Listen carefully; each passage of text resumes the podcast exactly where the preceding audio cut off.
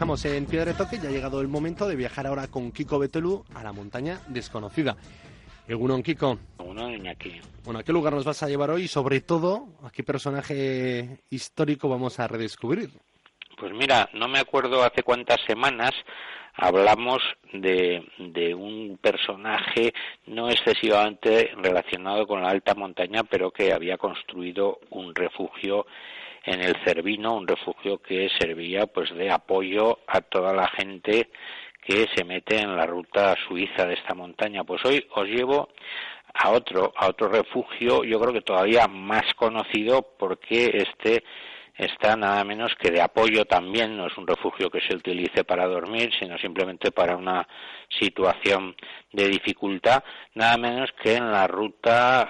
ah, normal al Mont Blanc. Eh, hablamos del refugio Balot, ¿no? Eh, yo creo que todos los que hemos subido el Mont Blanc en alguna ocasión, pues, pues nos hemos asomado ahí. Es un sitio, hay que decirlo, eh, para los que no lo conozcan, bastante desangelado, bastante desagradable, pero bueno, claro, cuando no te pasa nada y simplemente te metes a verlo, pues te da una impresión muy fría.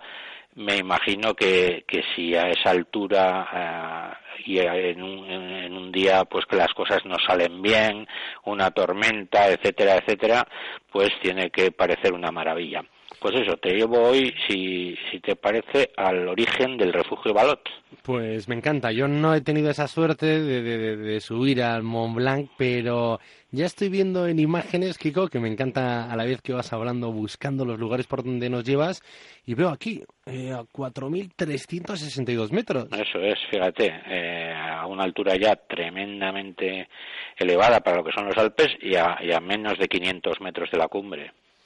y qué historia eh, hay detrás de este refugio, sobre todo de, del apellido de Balot. Eso es, pues efectivamente el apellido hace referencia a Henri Marie Joseph Balot, eh, pues un personaje eh, francés, eh, nacido en una familia de dinero, pues como ocurría con bastante frecuencia en la gente que se dedicaba al alpinismo en el siglo XIX, porque estamos hablando de que este hombre nació en 1854 y bueno, pues eh, fue una fue un tipo que se dedicó un poco a todo, no como su posición económica se lo permitía pues eh, eso sí, era bastante culto, pues se dedicó a la geografía, a la astronomía, al naturalismo y en uno de esos viajes pues eh, se acercó a Chamonix, descubrió el Mont Blanc y le ocurrió lo que le ha ocurrido a tantísima gente, yo diría que entre los que me encuentro, que la primera vez que ves aquello pues dices, bueno, tengo que hacer lo que sea para, para subir hasta ahí arriba hizo su primera ascensión en unos años más tarde, en 1881, y al ver pues eso, lo, larga que era esa ruta, eh, la, lo peligrosa que era en caso de que, como decíamos al principio, el tiempo cambiase y una de las tormentas tan frecuentes en esa zona se desencadenase de manera, digamos, imprevista, pues le pareció que tenía que haber eh, algún sitio donde cobijarse porque si no, vamos, era casi imposible salir con vida de allí. Como ya te he dicho que el dinero no era problema para él,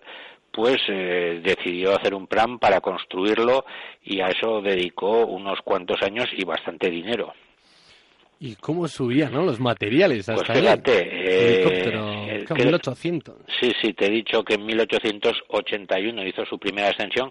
En 1887, el verano ese del 87, eh, subió en cinco ocasiones y ya ahí fueron eligiendo el lugar, ya eran ascensiones no, no tanto para la cumbre como para estudiar bien todo y acabaron decidiendo pues que en una zona rocosa que sobresale el Mont Blanc por el lado francés, por el lado que va a Chamonix, es, es bueno, es, una enorme masa de nieve, eh, pero bueno, hay algunos afloramientos rocosos y en esa zona de las bosses, pues a unos 4.350 metros, pues sí que había una zona de roca donde se podía construir y a partir de ahí, pues entre un montón de guías durante varios años trasladando todos los materiales necesarios, construyeron, de hecho, dos habitáculos, eh, uno una cabaña eh, para los montañeros que se vieran en apuros y otro una especie de observatorio astronómico, pues como ya hemos dicho que a este hombre le gustaba mucho pues eso, la astronomía, la, era naturalista, pues para hacer observaciones que por otra parte en aquellos tiempos ya sabes que estaban muy ligadas al mundo de la montaña. Mirando más fotos, Kiko, y perdona que me desvíe, veo aquí incluso a Juanito Yarzábal en el refugio, gran amigo tuyo, con el que has escrito un par de libros. Y, o sea, que decías que tenía dos espacios. Sí, sí, construyó, bueno, ya lógicamente el actual refugio, vamos, no estoy seguro, pero vamos, eh, probablemente sea ya totalmente remozado, seguro que no hay nada del refugio original, entre otras cosas porque ahora es de chapas metálicas, eso lo hace por cierto tan, tan poco apetecible, hace un frío que pela ahí dentro eh, pero bueno, pero las primeras, eh, eh, los primeros dos refugios o dos edificios que construyó este hombre o que se construyeron bajo la dirección de Joseph Balot y financiados por él, pues fueron eso, un refugio de, para los montañeros y una especie de observatorio que no creo yo que haya dado grandes descubrimientos, pero bueno, que en aquellos años se consideraba pues que el subir a las montañas altas permitía una observación de las estrellas y de tal, pues mejor que desde abajo.